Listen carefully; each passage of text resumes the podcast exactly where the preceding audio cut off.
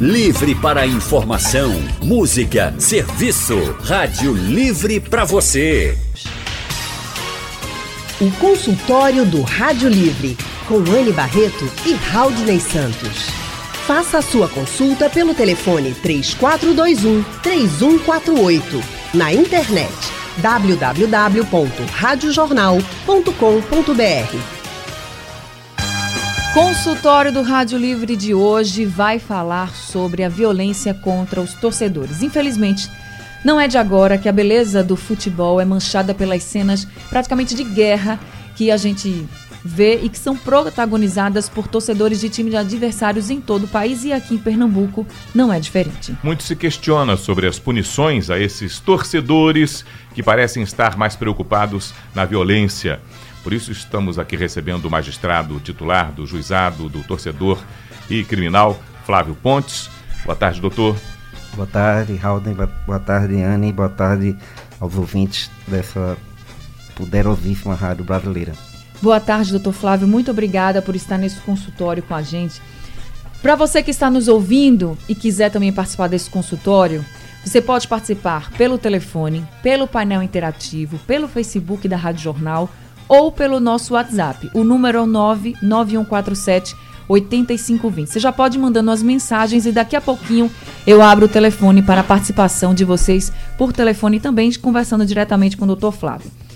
Doutor Flávio, o Brasil é o país com maior número de mortes de torcedores de acordo com os últimos levantamentos. Aqui em Pernambuco, a gente fica muito assustado com as cenas que a gente consegue presenciar. Sempre que tem jogo, ou na maioria das vezes que tem jogo, a gente tem brigas, a gente tem aquela, aquela tensão de torcidas adversárias, de times adversários. A vítima mais recente é um torcedor, foi um torcedor do esporte que estava indo para o último jogo do esporte na ilha. E foi o jogo, inclusive, que deu acesso ao, ao esporte, garantiu o acesso ao esporte à volta né, à primeira divisão. E ele foi espancado. Não resistiu aos ferimentos e acabou morrendo há duas semanas. E muito se fala assim: como é que a gente vai acabar e quando é que a gente vai acabar com isso? É possível acabar com essa situação? O que, que é mais difícil? Por que é tão difícil acabar com essa situação, doutor? É, sua pergunta foi é, excelente e praticamente sem uma resposta, né? Porque nós podemos verificar que essa questão da violência está muito ligada à questão macro social do Brasil. Né? Você veja que geralmente essas pessoas que participam é, de todos esses tipos de atos infracionais, de crimes, de delitos, na, pelo menos no âmbito do, da, da torcida, né, do futebol, principalmente do futebol e outros esportes, mas principalmente do futebol, são pessoas que são bem estão bem à margem da sociedade, né? Muitos já estão com problemas com a justiça penal, muitos já foram presos e eu diria que essas pessoas elas não são na verdade torcedores, né? Elas são pessoas que estão infiltradas é, nesses eventos e se valem deles para tudo, não é? Para furto, para roubo, para homicídio, para brincadeiras, né? Como como aqueles três que jogaram um vaso sanitário lá no Arruda, não é? Jogaram lá para baixo, né? E mataram uma pessoa, um torcedor do esporte. Quer dizer, são pessoas de difícil, é, de difícil, é muito difícil lidar com essas pessoas. Por isso, sim, que nós estamos tentando. É, eu estou no juizado uns, é, como titular uns três meses. Nós estamos tentando algumas ações assim de, de prevenção, né? Por exemplo, ao invés da pessoa ficar simplesmente afastada do estádio, comparecendo nos juizados. Nós fizemos convênio com o governo do estado e todas essas pessoas vão ser submetidas a cursos profissionalizantes, a tratamentos de álcool e droga, para os que têm problemas, né? E tentar evitar, porque é incrível a quantidade de drogas lícitas e ilícitas, né? É, dentro dos estados também, isso aí é, contribui muito também. Mas assim, eu acho que é uma questão muito, muito difícil de se resolver mas a gente pode diminuir. Diminuir a gente pode. Doutor Flávio, o que a gente também vê muito é que parece muito difícil a identificação desses torcedores. Não sei se é isso que acontece na prática, mas pelo que a gente percebe, parece que é muito difícil, porque todo jogo, ou praticamente, como eu volto a repetir, não, claro, não é todo jogo, mas na maioria dos jogos a gente vai começar aí. Janeiro tem Campeonato Pernambucano, tem Copa do Nordeste, são tantas competições ao longo do ano e vamos ter muitos clássicos. Dia de clássico é sempre um dia de temor para as pessoas. As pessoas não querem sair na rua porque vai pegar um ônibus, tem medo que entrem torcidas organizadas nos ônibus, que comecem, mesmo eles estão cantando, mas aquilo ali já já é uma situação tão como é que eu posso dizer, assim, parece uma situação tão perigosa, porque se entrar uma outra pessoa com uma camisa de outro time, pronto, já a tensão já está instalada. Então, até quem não está envolvido, até quem não vai para o campo, até quem está ali porque está voltando de um trabalho, porque precisou ir para a casa de alguém, enfim, fica com medo. Então, é todo mundo muito tenso em dia de jogo. E o que a gente percebe é que toda vez que tem uma confusão muito grande, tem gente ferido, a polícia diz, a gente ainda está identificando as pessoas identific, vamos dizer, tinha 30 pessoas ali e só identificaram 5. É difícil mesmo essa identificação, até para conseguir mesmo afastá-lo dos estádios e, e fazer esses cursos profissionalizantes. Existe essa dificuldade, porque isso é o que parece para a gente. Por isso que eu queria escutar do senhor como é que funciona tudo isso. Anne, mais uma vez você foi no ponto central. É, infelizmente, né, a gente vive num país, Raul, que todo mundo diz, né? Eu, eu tenho doutorado em penal na USP, né? Hum. Meu doutorado em penal na USP. Atualmente eu não estou ensinando. Mas assim, a gente vive num país que todo mundo diz, e é verdade que nós temos as leis mais avançadas do mundo, como o Código do Consumidor, a Lei Maria da Penha, etc, etc.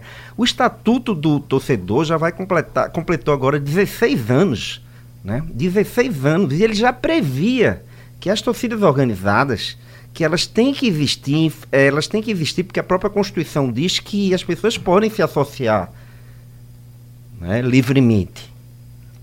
As pessoas têm o direito constitucional de se associar livremente. E o Estatuto do, do Torcedor, ele fala que as torcidas organizadas são pessoas jurídicas de direito privado, ou então elas são de fato. Mas ela diz também que cabe ao, ao, ao a diretoria dessas torcidas organizadas é ter o nome e a qualificação de cada uma dessas pessoas. É, houve agora um congresso no Rio Grande do Sul, há, há, cerca de duas semanas, eu não fui, mas foi a coordenadora dos juizados, a Ana, a doutora Ana Câmara, e lá no Rio Grande do Sul, pelo menos em Porto Alegre, já o, o membro da torcida organizada, além dele ser qualificado, ele tem que ser sócio do time de futebol. E ele só entra no estádio mediante biometria. Não acho que isso seja uma coisa impossível. Né? Então, facilitaria, né, na identificação. Facilitaria, sim, porque com a biometria, como no, no, na justiça eleitoral, não é? A pessoa tem, tem é, é identificado. Uma situação como essa, é, o, quando a gente fala aqui de torcedores, só ainda há pouco disse, é o torcedor, né? O torcedor se sente até incomodado, agredido quando a gente fala que esses arruaceiros que fazem essas bagunças em dias de jogos são torcedores. Porque ele pensa, torcedor sou eu que vou para o estádio, eu estou em casa, estou no meu local com os amigos, boto a camisa do meu clube ou não, mas pego minha família, a gente torce por um time, a gente é, tem uma, uma, uma, razão social de diversão e entretenimento em, em, torno do esporte, escolhe um time de futebol e se diverte com nos dias de jogos. Mas daí, quando a gente pega, faz esse pai de família, esse jovem, essa pessoa que curte o esporte, e a gente pega alguém que é um tremendo desordeiro, arruaceiro, criminoso, e compara os dois dizendo que os dois são. e junta no, no que é o. são torcedores. Aí ele faz, pô, peraí, não chama esse cara de torcedor, não. Ele é um criminoso, ele tá num dia de jogo fazendo uma bagunça que não gostaria nem que ele tivesse próximo a mim. Eu acho que o que a gente está dizendo aqui, nessa forma de dizer, é, só quem não está gostando do que eu estou dizendo é o cara que é arruaceiro. Mas todo mundo que é torcedor fica, realmente, eu não gosto que o cara seja chamado de torcedor quando ele é criminoso, bota a camisa do meu time e vai para a rua cometer um crime. Mas e por que então a gente não consegue, por consenso, é, de, na boa vontade, doutor, que essas pessoas que vão aos clubes, aos estádios, vá a campo, que seja feito um cadastramento, que a gente consiga ter. Se ele não tiver cadastrado, ele não vai entrar no espaço, a, a, a, não, vai, não vai haver um controle. A gente não faz carteirinha de estudante para todo mundo que estuda e entra na escola. No clube eu não tenho que ter a carteira do clube para entrar, porque na hora do jogo eu não posso ter um momento em que a sociedade se pensa, poxa, é um grande espetáculo, movimenta uma, um, um, um valor econômico importantíssimo, movimenta a economia de forma importante, há uma cadeia econômica ligada em torno do futebol por que não fazer com que a gente faça um cadastro e aí a gente passa a ter registro, pode identificar e consegue é, colocar unidade nessas pessoas que estão, identidade dessas pessoas que frequentam esses espaços e quem fizer uma besteira vai ser responsabilizado. Não fica no anonimato.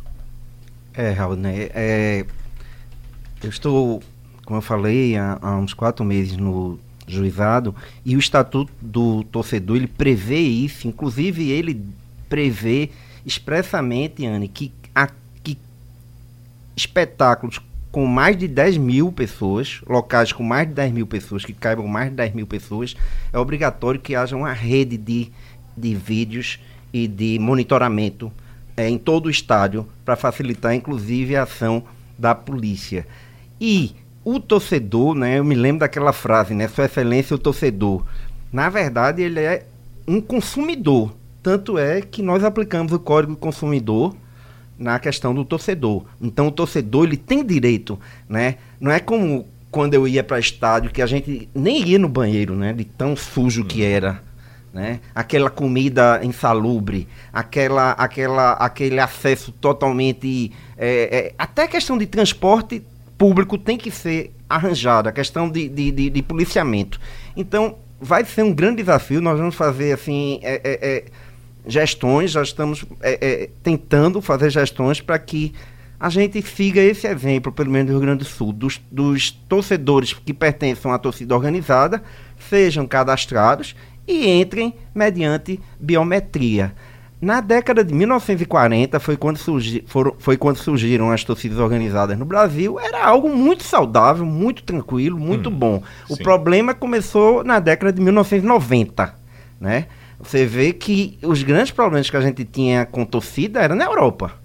Sim. Não era no Brasil, né? Na década de 90 para cá é que a situação está assim realmente muito fora de controle. Você vê que tinha membros de torcida organizada do Corinthians, por exemplo, que eles faziam parte de, de, de quadrilhas criminais perigosíssimas, né? Então nós vamos tentar fazer isso. Eu acho que, inclusive, as, as estatísticas estão mostrando, né? as pesquisas que a própria federação está fazendo, que essa diminuição no público no futebol, as pessoas, os torcedores dizem que não estão indo para o campo por causa de violência. Certamente. Isso. Inclusive, a gente tem aqui o relato do Carlos Roberto da UR1 no Ibura. Ele mandou aqui pelo painel interativo dizendo que é muito triste ver um filho querer ir a campo e não poder ir por causa de todo de todos esses crimes, e ele até diz todos esses marginais que se vestem de torcedor para cometer crimes e a gente fica com medo e não leva mais os filhos a campo. Realmente muitas famílias estão deixando. Agora, o senhor falou do cadastramento, só queria que o senhor me dissesse, tem como dar um prazo disso acontecer? Ou é muito prematuro ainda falar disso? Anne, veja, é... o estatuto já, como eu falei, tem 16 anos, já era para estar tá acontecendo tudo como isso. Como não, não é? acontece? É? Tem como dizer hoje, o senhor, pelo menos uma estimativa que o senhor espere que isso esteja colocado em prática até quando? É, vai depender muito das, das, dos clubes de futebol né, e da federação, porque é, é, o clube mandante, ele é o responsável por, pela questão de segurança, ele é junto com a federação. Então a gente vai, é, como eu disse, a gente está trazendo essas experiências, né, principalmente do Rio Grande do Sul. Lá é engraçado que tem um, um setor no meio do estádio que tem uma espécie, tem uma proteção que ficam os torcedores dos dois times. Por exemplo, marido e mulher, namorado, namorada, amigo, que, que torçam pelo, por, pelos times diferentes e eles vivem em paz nessa, nessa região do estádio. E é uma isso, coisa que eu estou pensando. Isso é o que deveria ter no futebol, a paz no futebol, que a gente diz é isso, todo mundo se respeitando, porque uma camisa diferente da que você usa não quer dizer que a outra pessoa deve morrer, deve apanhar, não. A gente tem que respeitar. É importante que existam outros times, para que existam jogos bons, para que exista aí uma rivalidade sadia dentro de hum. campo e fora dele, todo mundo ser amigo, porque, inclusive, os jogadores são amigos. Então, essa história de ficar batendo, agredindo, cometendo crime, não tem nada a ver. Isso é, é algo coisa que quem faz é porque não gosta de futebol, quem gosta mesmo é de violência. Consultório do Rádio Livre hoje falando sobre a violência contra torcedores. Estamos recebendo o magistrado titular do Juizado do Torcedor e Criminal, Dr. Flávio Fontes, e a gente falou aqui muito sobre cadastrar os torcedores, os integrantes das torcidas organizadas, justamente para poder facilitar a identificação deles em casos de violência mesmo, porque quando se tem um caso de violência, um crime, sempre se diz que é muito difícil identificá-los. E o doutor aqui, Flávio, já disse que está tentando, inclusive a sugestão dele é que se, seja feita a biometria. Aí, doutor Flávio, me veio a, aqui à mente que todo jogo que tem, principalmente clássicos, vamos pensar assim nos clássicos, né? Que estão ali duas torcidas organizadas, grandes, duas torcidas grandes de Pernambuco, sempre tem. Esses torcedores que vêm em bando, vêm escoltados pela polícia militar. Seja ele do time da casa ou seja ele do time adversário. Será que essa, essa escolta que é feita para, até o estádio, para evitar confronto, não pode ser feita para um local específico, seja no estádio ou não, e aí já fazer o cadastro? Porque se todo jogo tem isso, então ia se cadastrar muita gente. A gente sabe que tem milhares de pessoas aí que são integrantes das torcidas, mas já ia adiantar bastante, não ia? Claro, é uma ideia excelente.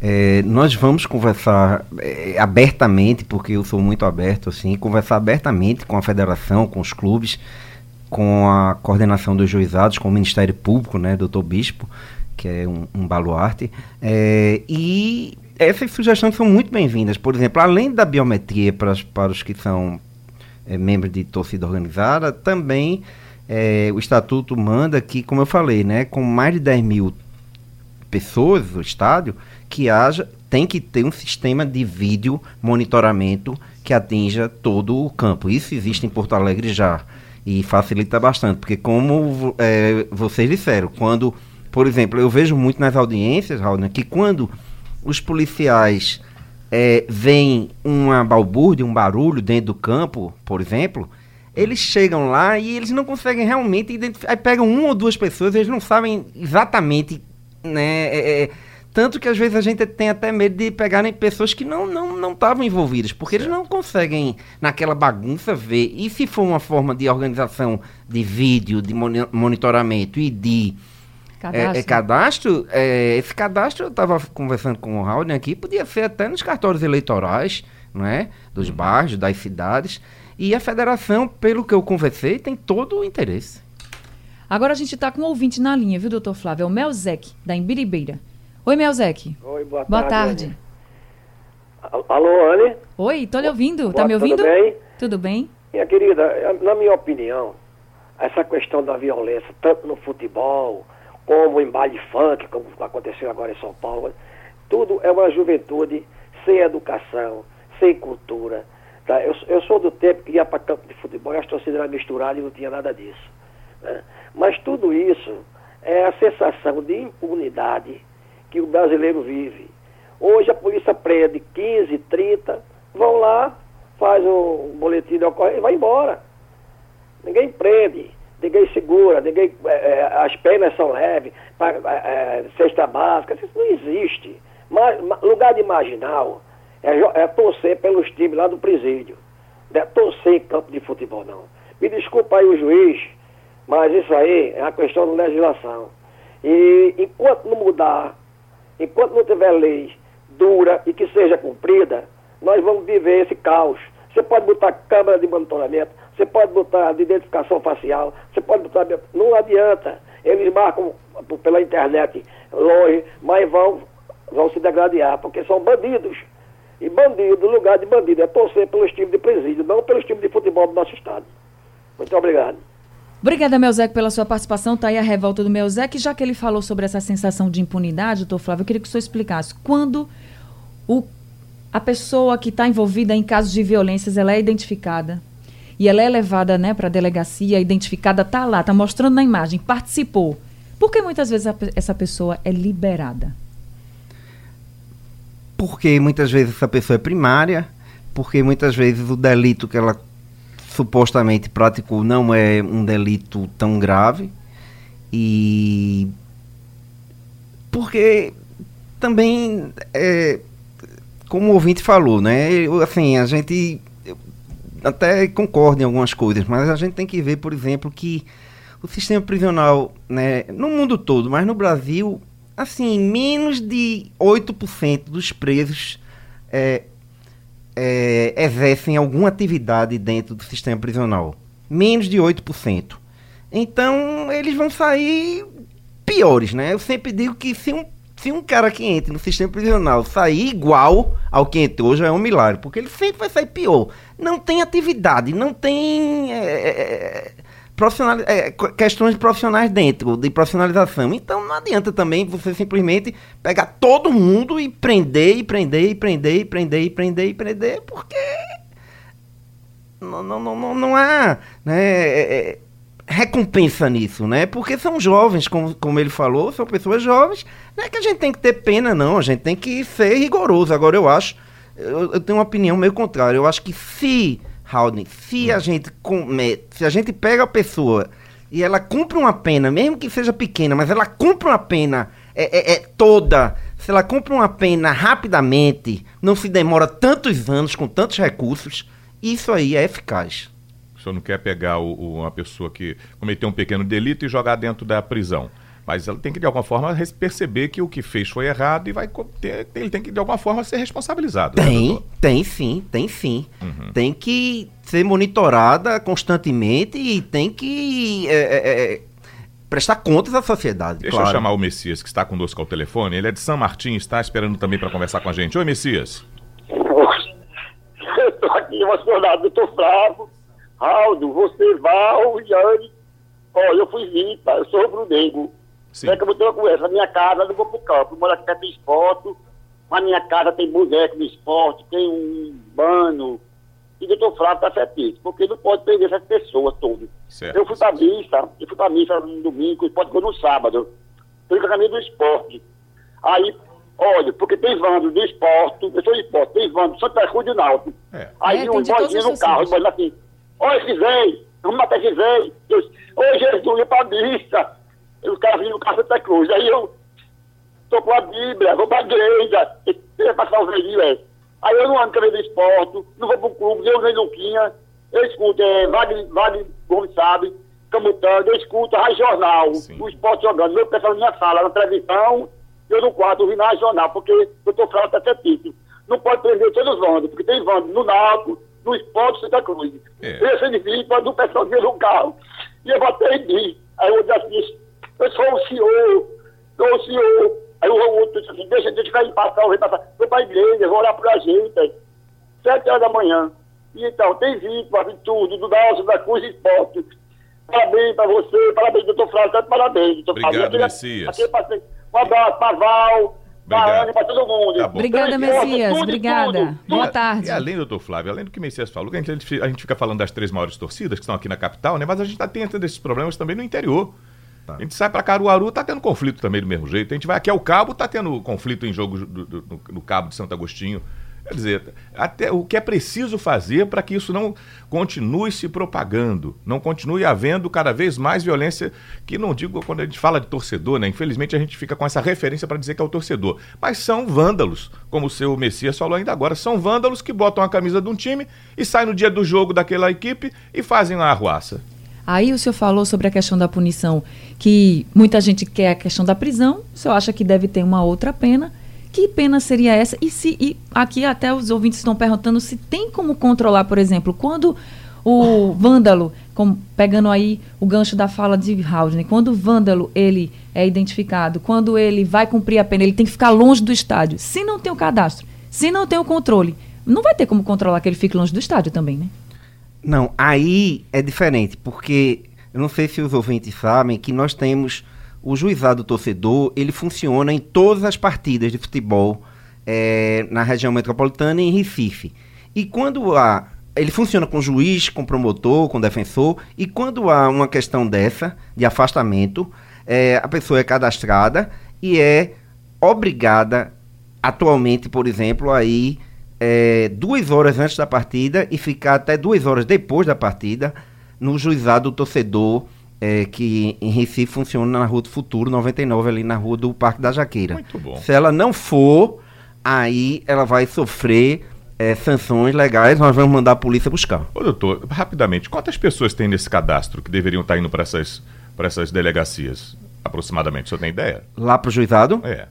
Ah, cerca de 30 pessoas atualmente, né? É baixo o número é baixo. da quantidade é de baixo. arruaceiros, né, Anne? É baixo. Se a gente for pensar que em um caso só, a gente já vê mais de 30. É. Né? O problema, um o problema Raul, é que nem é que grande parte das, das, das brigas, das confusões, não chega até a justiça, não chega até o uhum. juizado, entendeu? É, Já não, esbarra aí nessa dificuldade é, quando está na polícia? Muitas vezes eu, eu vejo por, pela rede social, assim, mas não chega até a gente. Então tem esse problema também, não é? Eu, eu acho que a, população também precisa saber que ela é consumidora, então ela tem direito de procurar a justiça, não só a justiça criminal, como também até a indenização, né? PROCON, etc. Consultório do Rádio Livre falando hoje sobre a violência contra os torcedores. Estamos recebendo o magistrado titular do Juizado do Torcedor e Criminal, Flávio Fontes. E pelo painel interativo, muita gente aqui reclamando da violência, dizendo que não vai mais a campo por causa da violência. E o Márcio Barros da UR5 está dizendo que, na opinião dele, a melhor medida a ser tomada seria torcida única nos estádios. E o senhor, o que é que acha, doutor Flávio? Você acha que esse é um caminho? É uma questão muito polêmica, né? O Jornal do Comércio de hoje, até na coluna, fala que a questão da torcida única ficou meio distorcida porque beneficia o time mandante. Mas, é, dependendo da, da, das questões de fato, não é? Infelizmente, talvez a gente tenha que, em algumas situações, recorrer a isso. Mas eu, a princípio, eu, eu defendo que seria possível a gente ter as duas torcidas nos campos.